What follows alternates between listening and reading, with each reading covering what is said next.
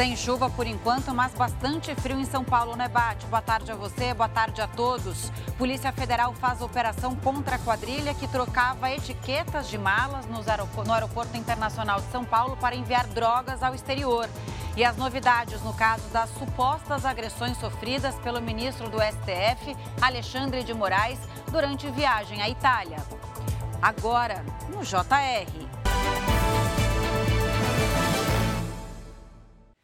16 pessoas foram presas numa operação da Polícia Federal contra uma quadrilha de tráfico internacional de drogas. Os criminosos eram especializados em trocar as malas e etiquetas no Aeroporto Internacional de São Paulo, em Guarulhos, para enviar cocaína a países da Europa.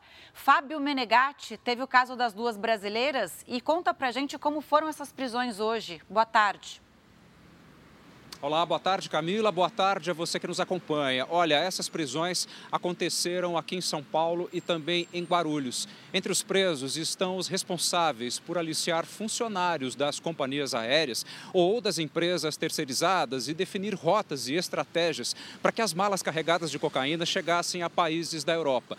O esquema de substituir as etiquetas das malas só foi descoberto depois que duas brasileiras ficaram presas por mais de um mês na Alemanha. As supostas bagagens delas estavam cheias de cocaína. As duas foram soltas após o esquema ser descoberto. Camila. Obrigada, Fábio. E a Amazon e a Apple foram multadas em mais de um bilhão de reais por práticas que restringem a concorrência na Espanha. Segundo a Comissão de Mercados e Concorrência do país, as duas gigantes de tecnologia fecharam contratos de exclusividade para a venda de produtos da Apple pela Amazon. Apenas distribuidores apontados pela Apple poderiam comercializar itens da marca no site. O acordo também limitava os espaços publicitários na Amazon da Espanha para concorrentes da Apple. A Apple disse que os acordos foram feitos para lutar contra falsificações e que vai recorrer.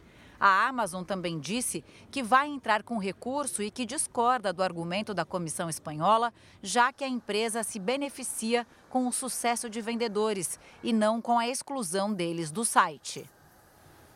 O homem suspeito de envolvimento em ataques contra o ministro Alexandre de Moraes prestou depoimento hoje à Polícia Federal em Piracicaba, interior de São Paulo. Assunto para Mara Mendes.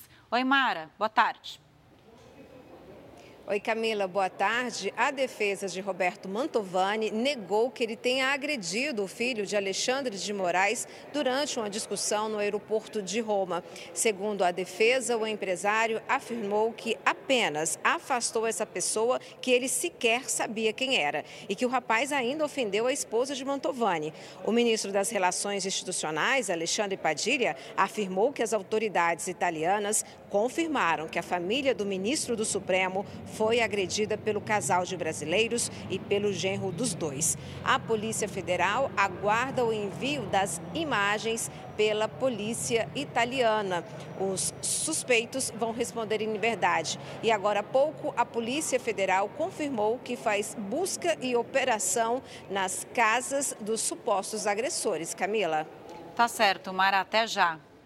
E eu volto daqui a pouco, mas antes eu lembro que agora você também pode ouvir as cinco edições do JR 24 Horas nas plataformas de áudio. Eu volto com você, Bate.